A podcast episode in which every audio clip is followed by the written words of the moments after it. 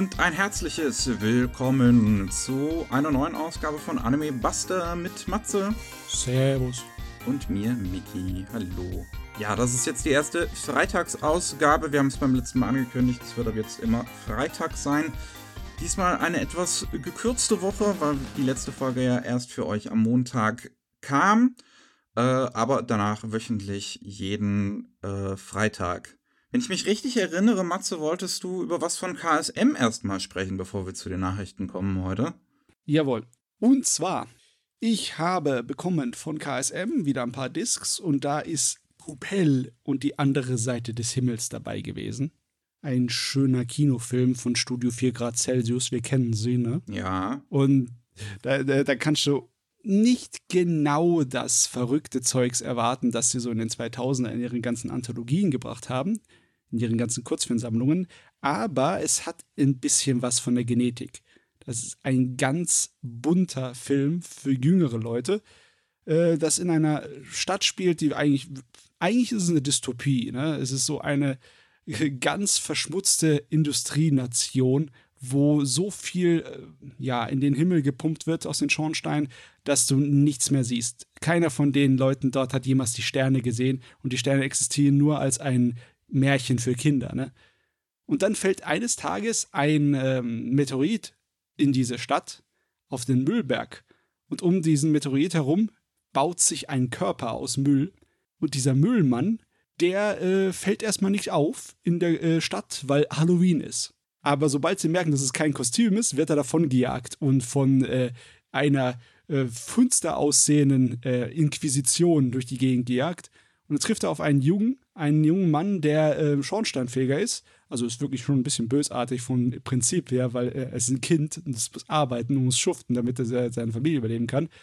Aber trotz diesen ganzen düsteren Themen ist das Ding sowas von leichtfüßig. Es wirklich, es ist ein, äh, ein einzige Aneinanderreihung von Slapstick-Abenteuer, die die zwei da hm. erleben. Mit Anspielungen an Computerspiele und natürlich diesen wunderbar geilen Stil von äh, Studio 4 Grad Celsius, der sehr, sehr so an allgemeine westliche ähm, Kinderbücher erinnert. Ja, das basiert ja auch auf einem Kinderbuch, soweit ich weiß, also auf einem Kindermalbuch oder irgendwie ja, ja. sowas.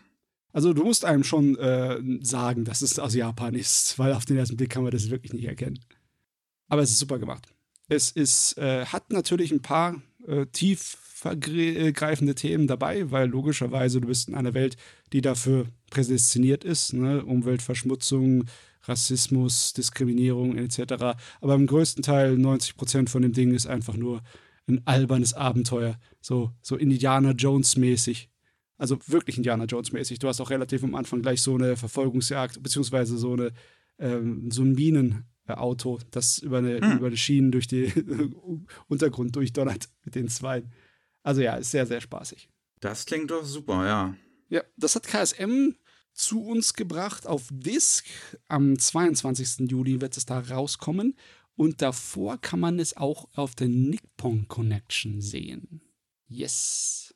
Ja, wer die Chance nicht verpassen möchte. Wie, der deutsche Titel war nochmal Popel und die andere Seite des Himmels. Jawohl. Und der englische, so ist, steht da auch im Programmheft von, von der Nippon Connection, ist Popel of Chimney Town. Ja. Also, wenn man ja weiß, worum es geht in dem äh, Gerät, dann machen beide Titel Sinn. Der englische ist halt nur eine wirklich wörtliche Übersetzung vom japanischen. Jo, also, das klingt nach einem schönen Film, den will ich mir auf jeden Fall auch noch angucken. Aber jetzt kommen wir mal zu den Nachrichten. Mhm. Wir haben wieder ein bisschen was dabei. Wir haben zum Beispiel tolle Verkaufszahlen von Manga und äh, Light Novel in der ersten Hälfte 2023. Oh Gott, ist aber das schon so weit. Ja, ja, es, äh, da kommen wir aber später dann zu. Äh, wir haben keine News aus Deutschland dieses Mal. Wie gesagt, unsere Woche war diesmal auch ein bisschen kürzer, deswegen ist es ja nicht so wild. Ich will mich auch entschuldigen an der Stelle, falls irgendwelche komischen Geräusche dann doch irgendwie über mein Mikrofon zu hören sind, aber ich bin gerade nicht äh, an meinem eigentlichen Schreibtisch. Aber das soll uns nicht davon abhalten, über die Nachrichten zu sprechen, über die eine neue Anime-Ankündigung, die wir zum Beispiel haben. eine einzige. Richtig, eine einzige. Und zwar kommt die von Cygames, beziehungsweise Cygames Pictures, und die haben angekündigt Bang Brave Bang Bravon ein Titel, wie auch immer man darauf kommt. Und das ist ein Original TV-Anime. Bang äh, äh, Cygames kennt man ja vielleicht äh, als halt diejenigen, die Princess Connect, das äh, Mobile Game, entwickelt haben und auch dann den Anime dazu animiert haben. Und ja, mit ihrem eigenen Animationsstudio machen sie jetzt auch diesen Original TV-Anime, der sehr wahrscheinlich später dann auch noch weiter gefranchised äh, wird, weil so funktioniert Cygames nun mal. Und es gibt einen ersten Teaser, der uns jetzt leider noch nicht irgendwie was verrät. So ein bisschen Mecha-Designs, Roboter-Designs schweben durch den Hintergrund. Das Logo erinnert, finde ich, so ein bisschen auch an ältere Mecha-Geräte aus den ja, 70ern und 80ern. Und äh, wir wissen auch, wer Regie führt. Und zwar einen Namen, den wir in letzter Zeit dann doch relativ häufig wieder gehört haben: Masami Obari. Ja, der es anscheinend alte, wieder wissen möchte. Der Mecha-Fan, der Freak.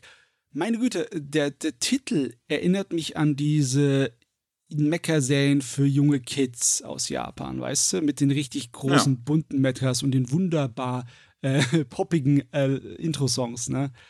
Aber das Design an sich sagt eher Militär-Science-Fiction. Das sagt eher so ein bisschen Gundam oder Wotoms-mäßig was zu mir. Deswegen bin ich jetzt nicht hundertprozentig sicher, was das werden soll, weil, ähm, ja, er hat auch beides gemacht, Masami Obari, ne?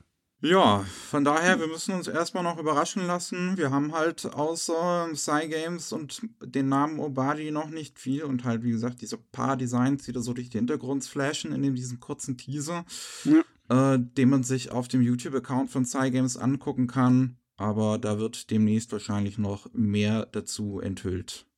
Aber ja, dann kommen wir zu neuen Infos zu bereits angekündigten Dingen. Wir haben einmal einen neuen Trailer zu der zweiten Staffel von The Eminence in Shadow, die ankündigt, dass es im Oktober mit dem Edgefest weitergehen wird und es diesmal nur zwölf statt 22 Folgen sind.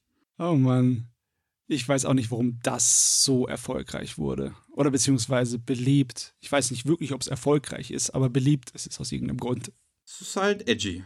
Es ist edgy, aber es soll auch sehr also man sollte sehr drüber lachen können. Also sich sehr drüber amüsieren können, wie dämlich das Gerät ist, habe ich gehört. Hm. Aber weißt du, so dieser Nachfolger kam zu schnell, als dass ich mir vorstellen kann, dass sie es als Reaktion gemacht hätten. Da muss man schon ein bisschen länger produzieren, um eine zwölf Episoden-Serie zu machen, als jetzt einfach nur so ein halbes Jahr oder so. Also ich kann mir vorstellen, dass die Entwicklung angefangen haben könnte, während die erste Staffel noch lief und man dann halt entweder das tatsächlich schon im Vorhinein so geplant war oder die erste Staffel schon bei Anfang so beliebt war, dass man gesagt hat, wir hauen direkt noch eine zweite raus. Mhm. Keine das, Ahnung. Da würde ich echt gern Fliege auf der Wand sein und hören, was da geschwatzt wurde. Aber ja, hat ja anscheinend genug Fans, die werden sich freuen. Was auch noch anwählt wurde, ist mehr zu Girls Band Cry, das neue Original von Toei Animation. Und da ist dann doch jetzt ziemlich interessant, was sie da noch weiter veröffentlicht haben. Sie haben zwei Musikvideos veröffentlicht. Ja, ich ähm, die schon mal einen Vorgeschmack geben auf das, was Girls, Girls Band Cry da weiter delivern soll. Und die sind auch beide sehr unterschiedlich. Also es gibt einen Full CGI äh, Musikvideo, was auch die Animation sieht so gut aus, dass es höchstwahrscheinlich gemotion captured sein muss, der Auftritt. Es sieht wirklich sehr gut aus, finde ich. Mm, es ist auf jeden Fall ähm, sehr, sehr flüssig, ne? Nichts ja. von der klassischen Limited Animation, sondern ähm, Oh, du, ich weiß gar nicht. Die benutzen so viel Kamera, dass man gar nicht sehen kann, ob es gemotion captured ist. Also, es ist auf jeden Fall gut gemacht. Hui, hui. Das auf jeden Fall, ja. Und es gibt dann noch ein zweites Musikvideo, das ist dann äh, gezeichnet, auch in einem sehr extravaganten äh, Stil. Also es ist sehr simplifiziert alles irgendwie gehalten, so ein bisschen krude. Ja. Ähm, Finde ich auch interessant. Ähm, beide Texte scheinen auch ein bisschen ernster zu sein von den Liedern, aber es heißt ja auch Girls Band Cry und man hat ein bisschen was zu den Figuren und der Story jetzt auch schon veröffentlicht. Also das scheinen alles Figuren zu sein, die vom Leben irgendwie geplagt sind. Die Protagonistin, die aus der Highschool mitten im zweiten Jahr äh, rausgeht und äh, ein weiteres Mädel, was irgendwie von ihren Freundinnen verarscht wird, ein anderes Mädel, was von ihren Eltern rausgeworfen wird. Äh, also das scheint alles keine, keine tolle bunte Welt zu sein, in der das spielt. Mhm. Wird dann Regie geführt von Kazuo Sakai, der die Love Life Sunshine Anime-Serie Regie geführt hat, die ja auch relativ beliebt ist, aber ich glaube, alle Love Life-Serien sind es. Äh, von daher muss das jetzt nichts unbedingt heißen, aber es ist ähm, interessant. Musik kommt dann von Kenji Tamai, der für die Band Ageha Springs die Musik übernimmt und auch schon einzeln für ein paar Anime die Soundtracks komponiert hat, wie Sing Yesterday for Me oder Samurai Flamenco. Hm. Ich muss sagen, auch das, das zweite Musikvideo ist wirklich interessant. Es hat ein ja. bisschen was von so einem Yuasa-artigen Stil, allerdings ohne ja. die Animationen von Yuasa. Äh, und ich, ich, normalerweise interessiert mich so Band- und Idol-Kram nicht wirklich, aber das hier scheint wirklich ein bisschen anders zu sein, ein bisschen alternativ. Könnte was für mich sein. Ja, ich finde es tatsächlich bisher auch relativ interessant. Ich bin gespannt, wie das wirklich weiter aufgegriffen wird, wie das genau funktioniert als Anime. Also, ähm, jetzt haben wir halt diese zwei Musikvideos, die sehr unterschiedlich sind. Mhm. Und was dann da tatsächlich als Serie dann kommt, da, wie das dann aussehen wird, bin ich mal gespannt. Also so eine typische standardmäßige äh, Girlband-Serie wäre mir würde ich gar nicht haben wollen. Wäre cool, wenn es so eine Art von Anthologie wäre, weißt du, mit unterschiedlichen Stilen und unterschiedlichen äh, Episoden.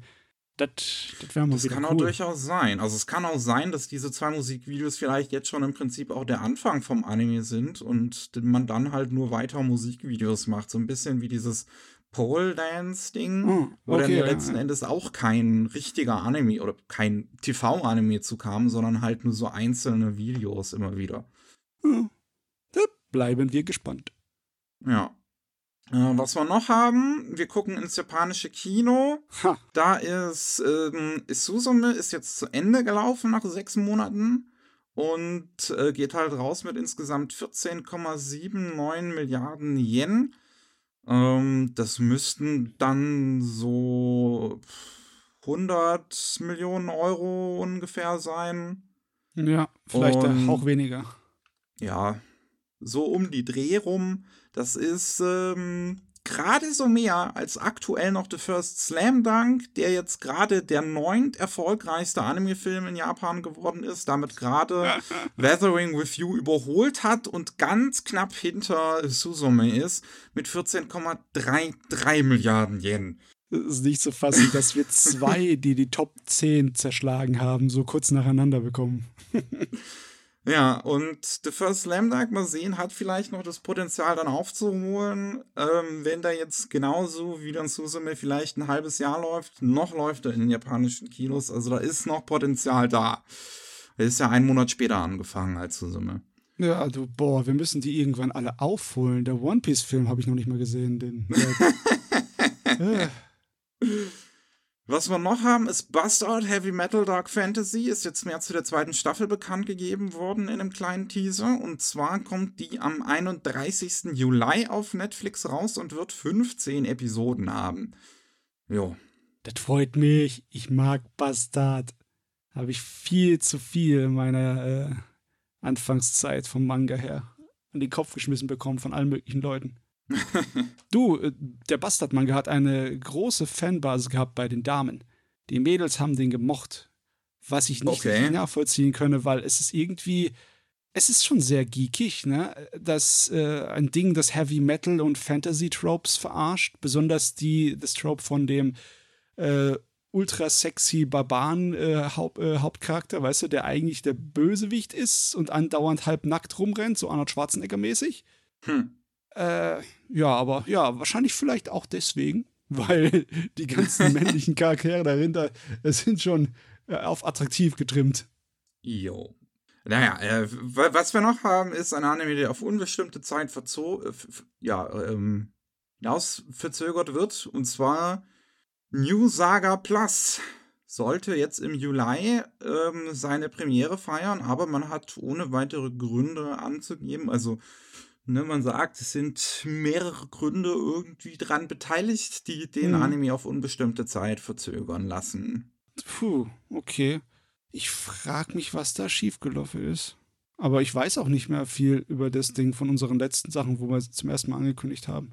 Ich weiß es ehrlich gesagt auch schon gar nicht mehr, was das ist. Wann ist es angekündigt worden? Ende letzten Jahres. Naja.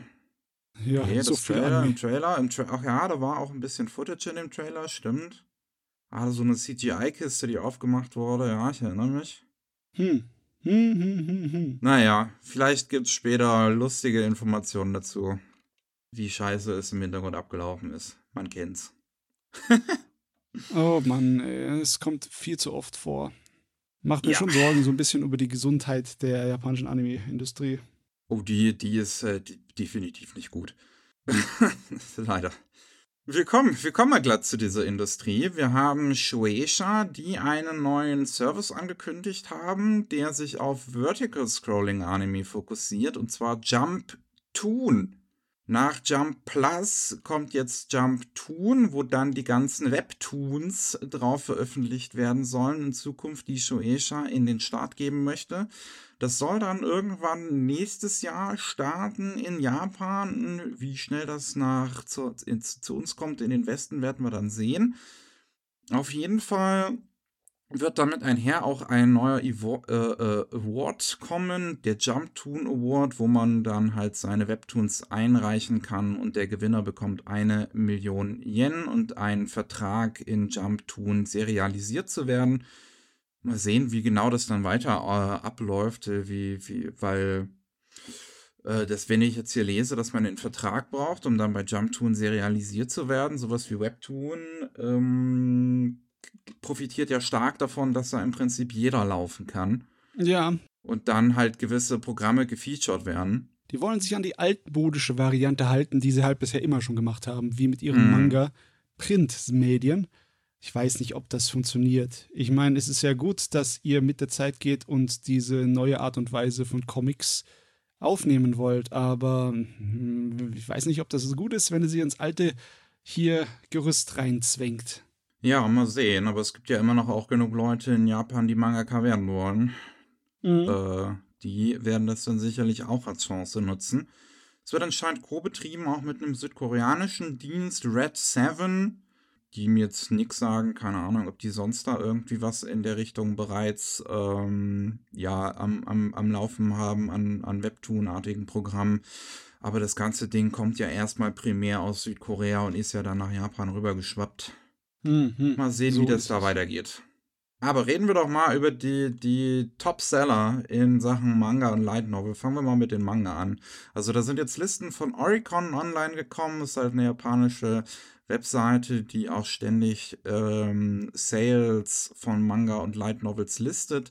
Manchmal stellt sich heraus, dass die nicht 100% akkurat sind, aber oft zumindest in die richtige Richtung gehen. Mhm. Und jetzt gehen die Zahlen halt von November 21, also 21. November 2022 bis 21. Mai 2023. Wir haben zwei Listen, einmal nach Volumes sortiert und einmal nach äh, Reihe sortiert. Und was Reihe angeht, sehen wir sofort, dass Blue Lock ganz, ganz weit oben an der Spitze ist. das das habe ich auch nicht. 8 Millionen Einheiten verkauft. Gute Güte. Der Fußballmanga. Scheint funktioniert zu Vor- haben, ne? Auf Wann war Vormarsch. WM? War letztes Jahr WM? Keine Ahnung. Ich weiß es schon nicht mehr, ich kenne mich damit nicht aus. Aber naja, es hat ja auch wahrscheinlich dann in Zusammenarbeit mit dem Anime sehr gut funktioniert, was die Verkäufe angeht. An der zweiten Stelle hat auch gut funktioniert, aber da sieht man schon einen krassen Drop dann. Da sind wir bei viereinhalb Millionen insgesamt bei Chainsaw Man. Ist aber auch immer noch sehr gut. Ja, das ist sehr, sehr fein. Slam Dunk kommt dann interessanterweise an die dritte Stelle mit knapp vier- äh, 4,2 Millionen. Das ist die Macht des Films, meine Güte. Es ist so heftig. Slam Dunk war ja schon auf Platz 7 der meistverkauften verkauften Mangas aller Zeiten, ne? mit 170 Millionen Bänden im Umlauf. Ne? Äh, okay, aber auch wenn jetzt noch ein paar Millionen dazukommt, schafft es nicht, Nummer 6 zu werden, weil Nummer 6 hat Naruto und es hat über 250 Millionen verkaufte Bände. Ja, das könnte eng werden. Das ist noch ein bisschen zu viel. Aber trotzdem, wow. Äh, 4 Millionen Bände nochmal in einem Ja, Jahr. wegen- nicht schlecht, was der Film da nochmal ausgelöst hat, ne? Ja. Wir haben Jujutsu Kaisen auf Platz 4 mit knapp 3,75 Millionen verkauften Einheiten. Mhm. Das ist ja jetzt die Phase so zwischen der ersten und zweiten Staffel, aber den Leuten dürstet es nach Jujutsu Kaisen. Mhm. Und One Piece auf Platz 5, selbstverständlich, es muss auftauchen mit 3,5 Millionen. Der Evergreen. Wenn wir uns aber das Ganze, wenn wir uns das Ganze aber nach Volumes anschauen, da dominiert One Piece 1,7 Millionen an der Spitze der Band 105. Mhm. Ähm, danach kommen zwei Bände von Jujutsu Kaisen, 21 und 22. Spy Family haben wir auf der 4. Tokyo Revengers ist dann der 31. Band, ist glaube ich der letzte, wenn ich mich nicht täusche. Oh, okay. ähm, auf Platz 5. My Hero Academia ist auf jeden Fall auch immer noch vertreten. Kingdom sind so die üblichen Vertreter mit ja, dabei. Die wir kennen. Mich wundert eigentlich, dass äh, Spy Family sich so gut verkauft hier. Also der Band 11 über eine Million? Huh. Ja, Spy Family ist sehr, sehr, sehr, sehr beliebt. Kommt, ja. äh, ich weiß nicht, ob die das mittlerweile auch im, im Magazin serialisieren, aber das äh, war der, der große Hit von Jump Plus.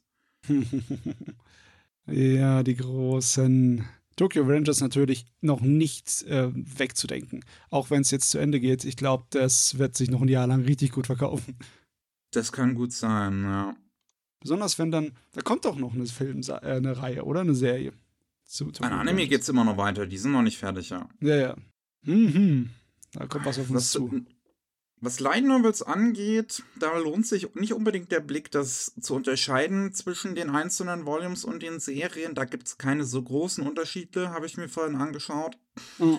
Deswegen gucken wir jetzt mal uns nur kurz die Serien an. Da haben wir hier eine Top 10. Ich vielleicht, wenn wir uns die 5 angucken oder so. Aber auf dem ersten Platz, habe ich auch nicht mit gerechnet, haben wir die Angel Next Door Spoils Me Rotten mit okay. äh, knapp 400.000. Ich meine, da ist auch die, eine Serie lief oder ist am Laufen? Ich weiß es jetzt gar nicht mehr. Die kam Anfang des Jahres auf jeden Fall, ja. Also die, die hatte zwölf Folgen, kam in der Wintersaison. Scheint ja. äh, wohl sehr beliebt gewesen zu sein, interessanterweise. Habe ich jetzt gar nicht so viel von mitbekommen. Ich auch nicht. Die Susume Light Novel Fassung ist dann auf dem zweiten Platz mit fast 370.000. Mhm. Hallo. Ja. Blue Lock Light Novels reihen sich dann auch ein, direkt auf dem dritten Platz mit etwas über 200.000 wenn schon bei den Mangas funktioniert.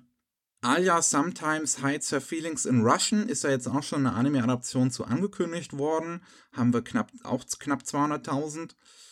Und Classroom of the Elite Year 2 ist dann 183.000. Ähm, ja. Weiß ich gar nicht, ob das nach Anime-Form auch immer noch fortgesetzt werden soll. Ich glaube, da wird was angekündigt, aber ich habe es jetzt auch nicht mehr auswendig im Kopf.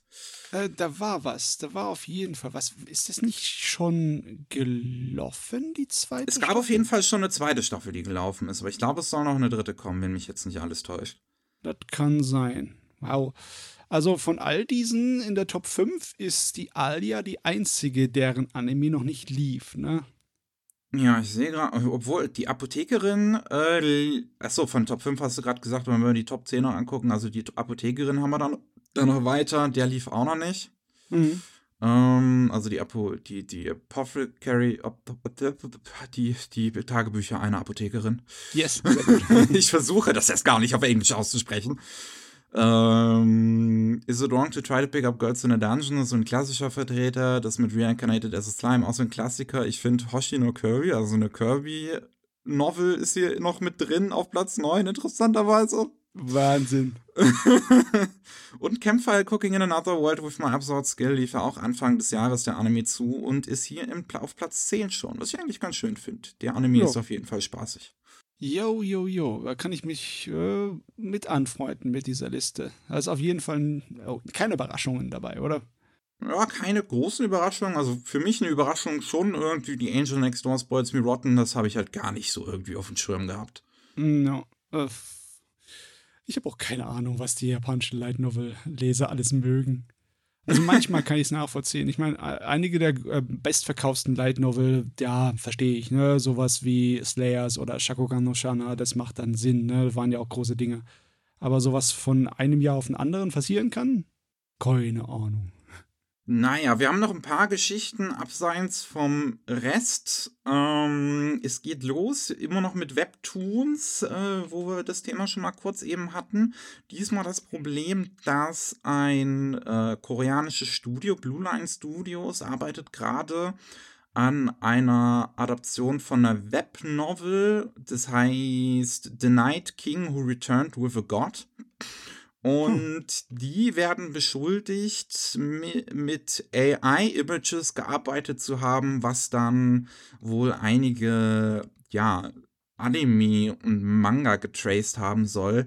Vor allem Jobless Reincarnation gibt es Screenshots auf dem Twitter-Account äh, Manga Muda, die über sowas öfter, also über alles mögliche im Manga-Bereich berichten. Und da gibt es so Vergleichsscreenshots wo man sieht, die Frames von der Geburt vom Protagonisten ähm, in, in Mushoku Tensei und von einer Geburt von jemand anderem, vielleicht auch dem Protagonisten, ich weiß es nicht, in diesem äh, Webtoon. Und das sieht schon sehr ähnlich aus. Ja, es sieht sehr ähnlich aus, aber getraced? Ich weiß nicht, ob ich Kopiert? das jetzt unbedingt Plagiat nennen wollen würde, weil das sind auch schon Charakterstereotypen, die da so gezeigt werden. Ja, und ähm, das Problem ist, das sind so, das sind keine so Kompositionen, wo du eindeutig sagen kannst, das ist geklaut. Ne? Es, mm, ist, ja. es ist, es ist äh, schon nachgemacht, aber es ist auf jeden Fall nicht kopiert. Es ist auch nicht irgendwie abgezeichnet. So ist es nicht. Es könnte halt inspiriert sein, aber ich weiß es nicht. Ja, Was auch also noch vorgefallen ist, ist, dass auf jeden Fall auch noch eine Figur drin ist, die so aussieht wie Groot und ja, von, von Guardians of the Galaxy. Und ich meine, das sieht man auf jeden Fall sofort. Das ist was Der, anderes, ne? Wenn du so ein ja. Design einfach direkt ab, abkupferst. Das ja. Der Webtoon hat daher auch auf Naver Webtoon die bisher schlechtesten Nutzerscores, die da jemals ein Webtoon bekommen hat, mit 1,91. Ähm, wo ich mich halt, ja, wirklich schon ein bisschen frage, wie verdient das ist, wenn man da nicht so 100% da das, also, ich fühle mich nicht überzeugt, wenn ich das nee. so sehe. Und selbst wenn da Groot drin ist, da meine Fresse, dann ist das vielleicht halt eine nette Anspielung oder so, halt irgendwie so, weiß ich nicht, die mögen Groot und haben den deswegen da halt als eine Hintergrundfigur reingepackt. Es ist auf jeden Fall, man kann sagen, es ist faul, weil sie halt nichts selber designen, sondern einfach nur von anderen Leuten zusammenstuckeln. Und es ist nach, es ist wirklich blöd, wenn sie das einfach nur mit der AI haben, sozusagen rausspucken lassen und dann selber vielleicht ein bisschen nachretuschiert haben. Das ist auch. Die Sache ist, die, die Sache ist, dass sie ja erklärt haben, wie sie anscheinend gearbeitet haben, dass es schon größtenteils handgezeichnet ist und anscheinend AI die Finishing Touches irgendwie übernimmt. Ah, okay, also Was, andersrum. Die AI ja. macht die Nachbearbeitung. Was ich auch irgendwie, weiß ich nicht, ich würde es bevorzugen, wenn es andersrum zumindest wäre. Sie haben jetzt noch angekündigt, dass sie in Zukunft komplett auf AI Assistance ähm, ja, verzichten wollen für die weitere Arbeit an den Webtoon. Ob sie sich davon jetzt erholen werden, noch von dem schlechten Ruf, den sie sich jetzt damit eingeheimst haben, ist aber eine andere Frage. Hm. Der Autor selbst muss man aber dazu sagen, wird auch schon der Plagiat vorgeworfen bei mehreren seiner vergangenen Werke. I Killed the Player of the Academy soll Elemente von einer anderen, von einem Manwa geklaut haben, Night's Run und anscheinend von mehreren Type Moon Werken okay. und The Night King Who Returned with a God, was jetzt halt gerade ähm, da adaptiert wird als Webtoon, soll wohl sehr starke Ähnlichkeiten zu Warhammer haben. Aber auch wenn ich mir das durchlese, fühlte ich mich nicht unbedingt überzeugt, das direkt ein Plagiat zu nennen, sondern das ist wahrscheinlich einfach ein Typ, der davon halt sehr stark inspiriert ist, von mhm. dem, was er liest. Ich finde, das könnte auch wieder mal so ein blödes Licht werfen auf die Nutzung von Künstliche Intelligenz oder Lernprogrammen als Werkzeuge. Weil du weißt ja, dass diese vielen äh, koreanischen Mangas äh, in Farbe kommen. Und zwar in ähnlichem Rhythmus wie normale Schwarz-Weiß-Mangas. Und das muss eine Arbeit sein ohne Ende. Wenn du zum Beispiel die AI so einstellen kannst, jetzt zumindest alles kolorierst, ne? was mhm. du dann vorher gezeichnet hast, dann würde ich das zum Beispiel nicht als extrem verwerflich empfinden. Aber ja, ähm, es scheint ein bisschen mehr Probleme haben, zu haben als nur die Nutzung von künstlicher Intelligenz. Ja. Naja, also wie gesagt, ich bin nicht, nee, so, ich kann es verstehen. Und wenn man das so sieht, also ich sehe schon die Ähnlichkeiten. Ich weiß jetzt nicht, wie böse ich da direkt drüber wäre. Ist es halt jetzt, wenn sie, wenn sie jetzt eh damit aufhören wollen, AI zu benutzen. Aber ich glaube, die haben sich, die, die, die, die sind wahrscheinlich jetzt schon unten durch. Ja. Also, hm. wer weiß, ob sie sich davon erholen können. Was wir noch haben, ist die Geschichte von einem mal geplanten japanischen Live-Action-Film zu Steins Gate. Oh. Jo, ähm, angeblich wird ja in Hollywood gerade noch an einer Realverfilmung zu Steins Gate gearbeitet. Die wurde zumindest 2020 mal angekündigt. Ähm, nee. Da noch was passiert, wer weiß. Ähm, aber einer der Produzenten von Mages, Ishiomaru Shikura, hat auf Twitter ähm, bekannt gegeben, dass mal eine äh, ja, Live-Action-Adaption, eine japanische zu Steins Gate geplant gewesen ist. Und hat auch erklärt, warum es nicht dazu gekommen ist. Und zwar ein Produzent ist halt auf ihn zugegangen von einem äh, kommerziellen Broadcast, also ich schätze mal halt irgendwie von einem Fernsehstudio oder sowas, und hat halt gesagt so, ey, Steins Gate wird wahrscheinlich, äh, könnte man wahrscheinlich was machen. Das ist anscheinend zu dem Zeitpunkt gewesen, als gerade der Anime lief und der auch sehr erfolgreich war. Und ähm, das soll wohl zuerst sehr gut gelaufen sein, bis dann eine Sache kommt, wo die beiden sich gestritten haben und zwar sollte jemand von Johnny und Associates als Okabe besetzt werden, also als die Hauptfigur. Mhm. Johnny und Associates ist jetzt in letzter Zeit gerade äh, wieder besonders viel in Verruf geraten, weil eine BBC-Dokumentation ja aufgetaucht ist, die, also was ist aufgetaucht, also erschienen ist, die sich mit sexuellen Missbrauchsvorwürfen und generell Missbrauchsvorwürfen beschäftigt, die bei Johnny und Associates wohl passiert sein sollen. Ähm, und das war wohl generell auch schon länger so ein offenes Geheimnis, dass die Firma nicht ganz koscher ist. Auf jeden Fall meinte aber der Chiyomaru, dass der damit halt nicht zufrieden war, weil vor allem die Talente einfach nicht zu Okabe passen sollen, was ich 100% sehe, weil Johnny and Associates ist halt eine Boys Band, so Association im Prinzip. Ja, also, lauter hübsche Gesichter. Ja, ja, die haben halt nur so schöne, junge Männer. Und das passt nicht zu Okabe. Der ist halt. ist halt jetzt kein, kein Pretty Boy. Und ähm, er hat dann zumindest vorgeschlagen, ein Talent, wo es mit okay gewesen wäre. Und das wäre Tomoya Nagase anscheinend gewesen der auch schon in Anime irgendwie mitgesprochen hat. Ich hatte mir das genau, eine der Hauptfiguren anscheinend in Ikebukuro Westgate Park. Äh, nee, da spielte die, das ist ein Live-Action. Ah, genau, er hat die Hauptfigur in Sword of the Stranger interessanterweise gesprochen. Oh, cool. Ähm, und da meinte wohl Chiyomaru, den könnte ich mir vorstellen. Hat der Produzent aber gesagt, nö, machen wir nicht. Den wollen wir, ausgerechnet den nicht. Und da war wohl das Ding zu Ende gelaufen. Also ein bisschen schade, weil Steins Gate ist so eine Sorte von Geschichte, die ohne große Probleme im Realfilm umsetzbar wäre, ne? Definitiv, ja. Das könnte ich mir halt auch sehr gut tatsächlich vorstellen, falls diese Hollywood-Adaption irgendwann mal rauskommt. Mal sehen. Auch an oh, Sword Art ja. Online wird angeblich immer noch gearbeitet. Das soll auch in 2016 ist das mal angekündigt worden. Also. Ah, wie viel gearbeitet wird in Hollywood. Hey, hey. Jetzt wird ja gerade akt aktuell wird sowieso nicht so viel gearbeitet in Hollywood. Ist ja immer noch Writer's Strike. Ja. naja. Wir haben jetzt leider noch zwei ähm, relativ ernste Themen. Eine ist jetzt noch nicht, noch nicht so schlimm, aber wir kommen zu einem noch schlimmeren leider danach. Wir reden erstmal über Somali and the Guardian of the Forest da äh, hat der äh, oder die Mangaka, ich weiß es jetzt gerade gar nicht, auf jeden Fall sich über Twitter nochmal zu äh, Wort geäußert und einen ganz, ganz großen Thread und ein QA gegeben, so über die Umstände rund um den Manga. Und ähm, möchte halt am liebsten immer noch dran arbeiten, den selbst publish, den Manga fortzusetzen. Ähm, weil der ist abgebrochen worden, als der oder die Mangaka krank war, irgendwie ganz schlimm krank, konnte zwei Jahre nicht arbeiten und da hat das Magazin die Serie abgesäbelt. Hm. Und ähm, jetzt ist er oder sie halt wieder einigermaßen gesund und würde halt gerne dran weiterarbeiten.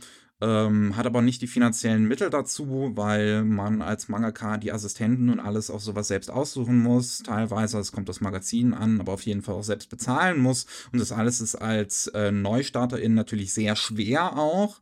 Wo will man das Geld auf einmal hernehmen? Vor allem, wenn sich sowas wie Somalia in die Guardian Forest so halbwegs okay verkauft.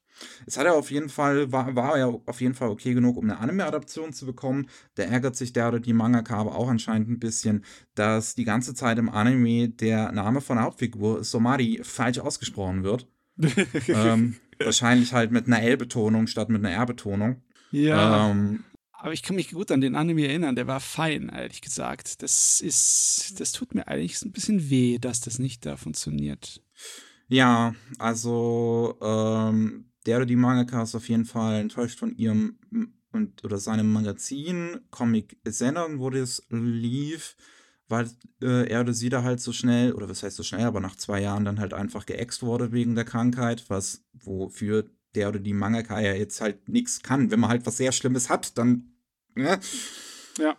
Ähm, und generell ne, Manga-Arbeit sehr schwierig und alles. Und zu der Zeit, wo der Anime lief, ähm, auch noch sehr überarbeitet gewesen ist, generell mit dem Manga und deswegen am liebsten ja gerne mehr mit dem Anime eigentlich gearbeitet hätte, vielleicht auch am liebsten Drehbuch geschrieben hätte, aber das halt gar nicht gegenzeitlich.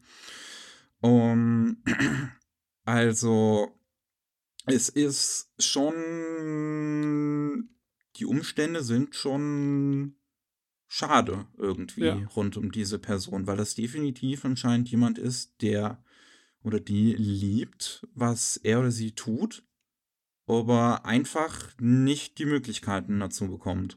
Ja, das ist mal die andere Seite. Wir haben so viele große Mangaka, so viele bekannte und erfolgreiche, die mit ihrer Gesundheit kämpfen. Ne? Wir kennen einige, wie zum Beispiel unseren ähm, Hunter Hunter Zeichner. Ne? Hm, und ja. da machen wir uns immer Sorgen, da reden wir immer drüber. Aber er bräuchte nicht arbeiten. Ne? Er hat schon genug Geld in seinem Leben verdient. Das ist, äh, ich, wenn du sowas, wenn dir sowas passiert und du bist nicht schon ein großer Verdiener, dann kann es einfach sein, dass du dich am Wegesrand liegen lassen. Dass du mhm. dann Pech gehabt hast. Und das ist bescheiden in aller Art und Weise. Besonders, weil ich wirklich finde, dass sein, seine Geschichte und sein Werk richtig cool sind. Was ich hier auch noch lese, was halt wirklich krass ist, ist diese ganze, dass viel Extraarbeit rund ums Manga machen anscheinend überhaupt nicht äh, kompensiert wird.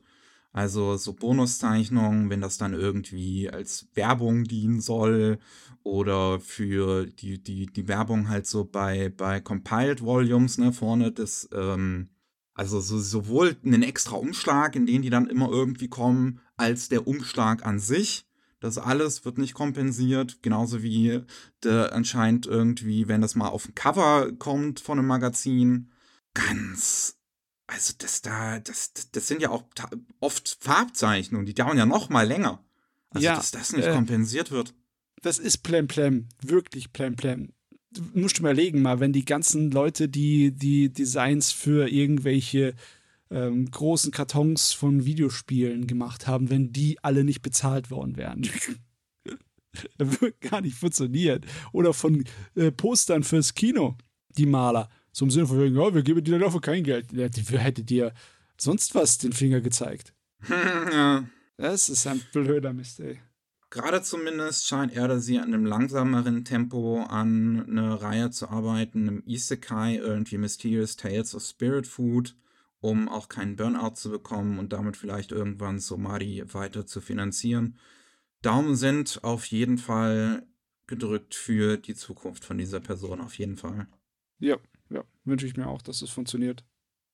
So, dann wie gesagt haben wir noch ein weiteres Thema und da geht es um die verstorbene Wrestlerin Hana Kimura und ihre Mutter und um Ushino Ko und um das Thema Selbstmord und Cyberbullying. Wenn ihr damit zu kämpfen habt, egal was davon, dann äh, ich kann es euch nur sagen, ihr seid niemals alleine und es ist nie ein Ausweg. Bitte äh, sucht euch Hilfe, sucht euch eine Therapeutin oder Therapie in irgend oder ne, es ist es, es gibt immer einen Weg raus und auch wenn Therapieplätze wirklich schwer zu bekommen sind, leider in Deutschland, ähm, für, hängt euch da dran und ähm, das das wird besser auf jeden Fall in Zukunft, wenn vielleicht nicht euer Leben besser wird, aber das kann es auch immer werden, weil das das darf man auch nie vergessen. Es gibt immer einen Ausweg. Und jetzt ähm, ja, wie gesagt, äh, ernstes Thema. Wenn ihr das nicht weiterhören wollt, dann am besten ein bisschen in, in äh, ja, entweder ans Ende springen. Wir haben noch ein kleines Thema am Ende oder ihr hört jetzt auf zu, zu hören. Das ist vollkommen okay.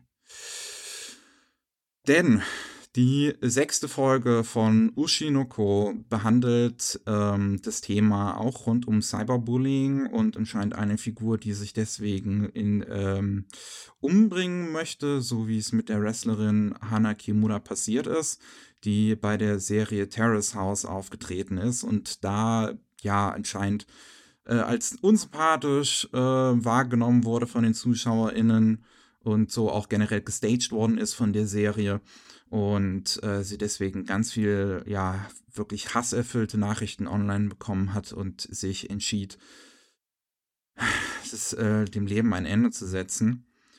Ähm, ich weiß jetzt erstmal nicht, hast du das, hast du das jetzt schon gesehen, Matze? Die, die sechste Folge von Oshinoko?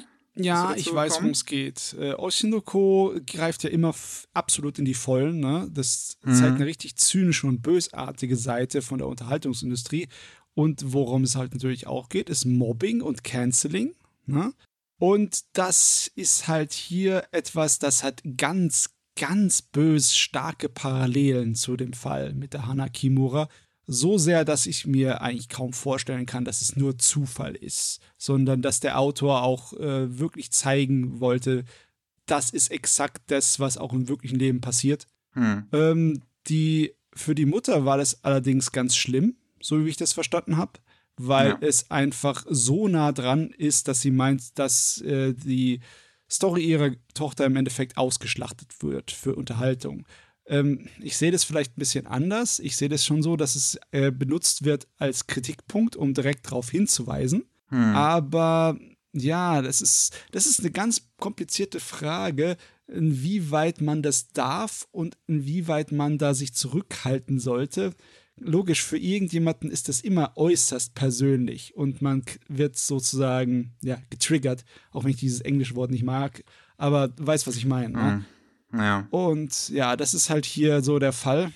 Ist, für sie ist es im Endeffekt äh, direkte Anspielung und einfach nur äh, Quellmaterial. Ihre Tochters Geschichte wird einfach nur benutzt, damit der seine Story erzählen kann und sie ist nicht zufrieden damit. Mhm. Und ich kann absolut verstehen, dass sie diese Ansicht hat. Das hat sie halt in einer ähm, Zeitung, in einem Interview da in, in Japan erzählt. Und ich kann das absolut verstehen, dass das halt bei ihr was auslöst und ähm, sie das, das, das nicht toll findet, gerade wenn es so Ähnlichkeiten hat. Gleichzeitig glaube ich aber auch nicht, dass es halt wirklich das von äh, die, die Idee von Aka Akasaka war, direkt diesen Fall einfach als Vorlage zu nehmen, sondern halt wirklich, dass das ja auch leider so häufig in der Medienbranche generell passiert und gerade in Japan hast du so furchtbare Fans. Also das ist die ganze Idol-Kultur äh, im Speziellen ist ja absolut furchtbar. Ja. Und ähm, dass ich glaube, dass halt sowas leider der Weise auch mit Hana Kimura halt noch viel häufiger passiert. Ja, und, ich meine. Ähm, die Angelegenheit um Kimura halt nur so medienwirksam auch behandelt worden ist, weil das ja mitten im Run von der Serie war, von Terrace House. Und weil die Mutter halt auch so medienstark gewesen ist. Und auch immer noch ja. ist, wie man es ja sieht. Die Sache ist die, egal wie du es gedreht hast, es wird immer Leute geben und es wird wahrscheinlich eine Menge Leute geben, die sich davon wirklich direkt angesprochen fühlen und die für das äh, schrecklich ist und unangenehm. Das ist ähnliches äh, Problem wie zum Beispiel bei äh, Komödianten, die hm. viele, es gibt einige Komödianten, die absichtlich immer so auf dieser Kante der Provokation fahren, weil sie halt schwierige Themen oder äh, kritische Themen ansprechen wollen. Meine und, Fresse, also ich schaue gerade so It's Always Sunny in Philadelphia und die erste ja. Folge heißt The Gang Gets Racist. Ja. so, das ist eine Serie, die sehr, sehr schwierige Themen die ganze Zeit behandelt. Ja. Ähm, aber das, das, das Ding ist, dass ich absolut finde, dass es sehr gerechtfertigt ist, dass das auch mhm. in Fiktion und in Comedy auch teilweise, oder was heißt teilweise, dass es auch in, seinen Platz in Comedy hat, um sowas halt zu verarbeiten. Genau, und, genau.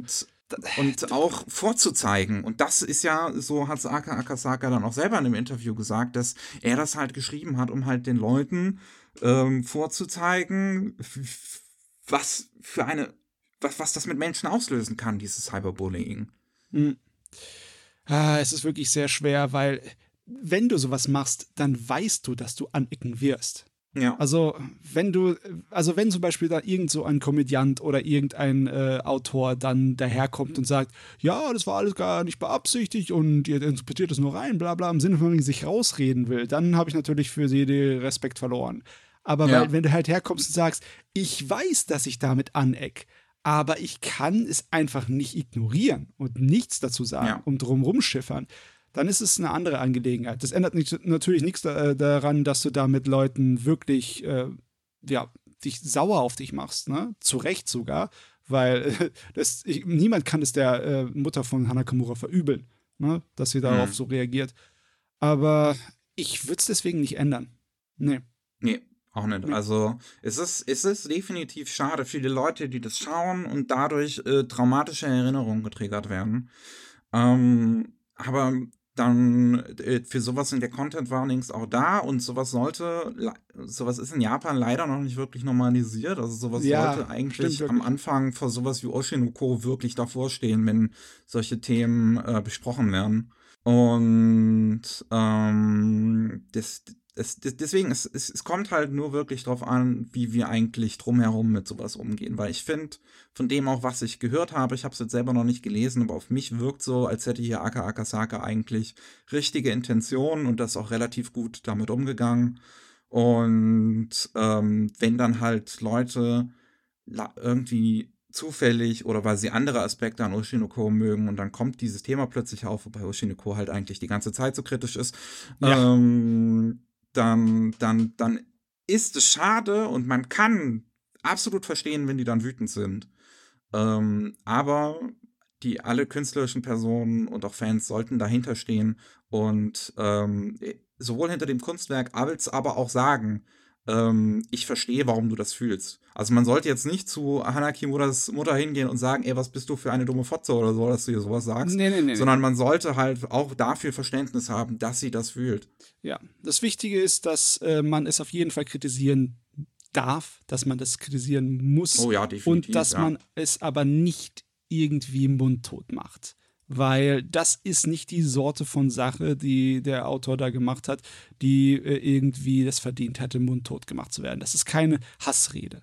Ach ja, kommen wir mal noch zu einem kleinen Thema, was auch etwas lustig ist irgendwie.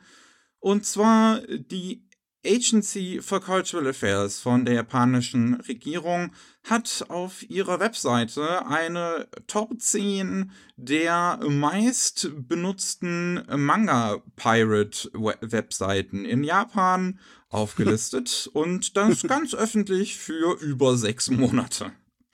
ähm, das war anscheinend dazu gedacht, ein internes Dokument zu sein und irgendwie ist das ganz zufällig auf einen öffentlichen Server geraten.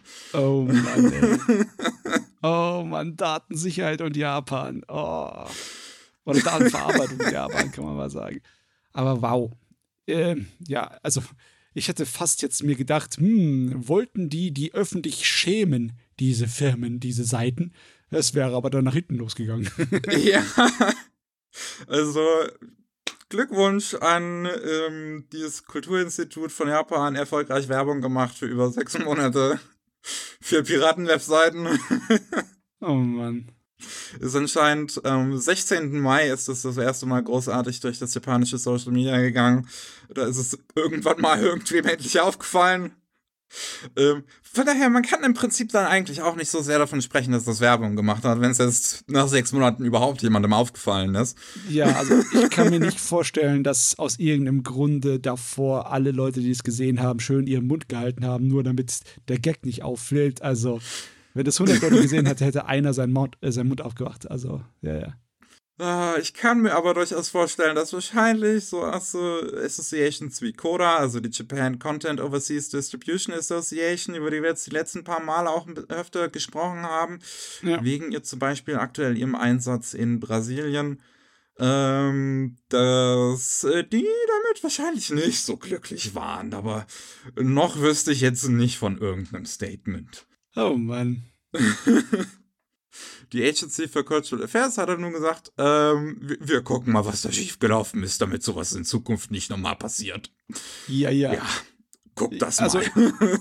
in meinem Kopfkanon ist es jetzt so, als wäre das Absicht gewesen. Ne? Und die haben einfach nur geguckt, wie lange sie damit davon kommen können. Sehr based. nein, nein, oh, natürlich nicht. Das ist Mann. Oh mein. Naja, damit sind wir auch schon wieder am Ende von einer Folge Anime Buster. Ähm, vielen Dank für euch da draußen fürs Zuhören. Wenn ihr mehr von uns hören wollt, dann, ne, Anime Buster geht jetzt immer jeden Freitag weiter. Und ansonsten gibt es auch noch jeden Mittwoch Rolling Sushi mit News aus Japan und jeden zweiten Mittwoch Anime Slam, wo wir über Anime und Manga reden. Ähm, ansonsten, ja, wäre es das gewesen, ne? Jo. Wir verabschieden uns von euch. Tschüss. Ciao.